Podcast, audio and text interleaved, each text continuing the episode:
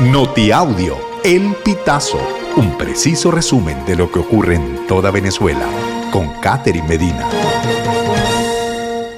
Saludos estimados oyentes. A continuación hacemos un repaso informativo por las noticias más destacadas hasta este momento. Comenzamos. Embajada de Estados Unidos en Colombia comparte consejos para mejorar aplicación a visa.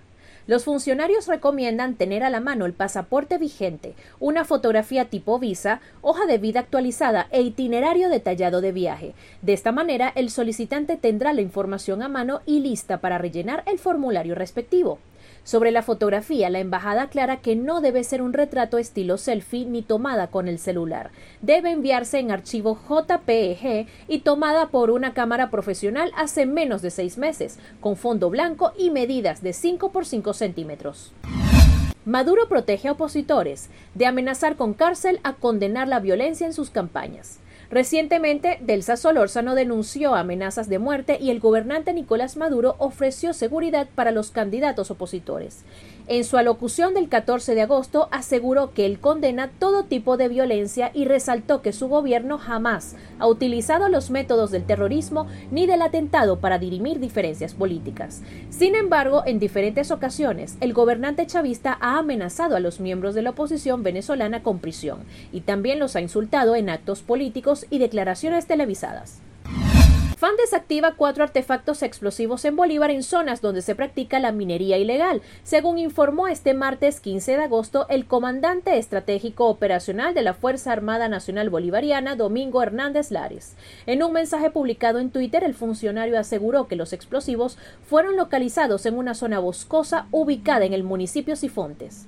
Fueron instalados con el objeto de neutralizar y causar bajas a los pobladores y curiosos que transitan la zona para ahuyentarlos, causar terror y evitar su aproximación a las minas ilegales operadas en sitios prohibidos por el Estado, dijo.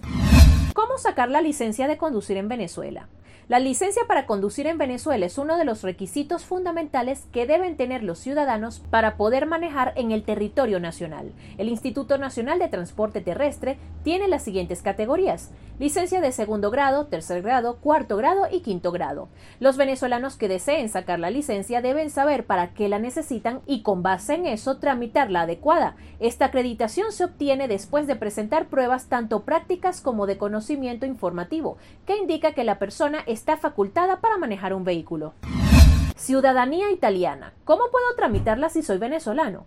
Desde 1992, Italia otorgó la posibilidad de adquirir la ciudadanía por el principio de consanguinidad iure sanguinis. Este principio se divide en dos tipos: hijos directos, lo que quiere decir que toda persona que tenga padre o madre italiano tiene el derecho de optar a la ciudadanía, y por reconstrucción, que consiste en demostrar que se tiene ascendencia italiana, no necesariamente los padres. Estimados oyentes, este ha sido el panorama informativo hasta esta hora. Narró para ustedes Catherine Medina. Estas informaciones puedes ampliarlas en nuestra página web, elpitazo.net. También recibimos tus denuncias vía SMS o WhatsApp a través del 0414 230 2934.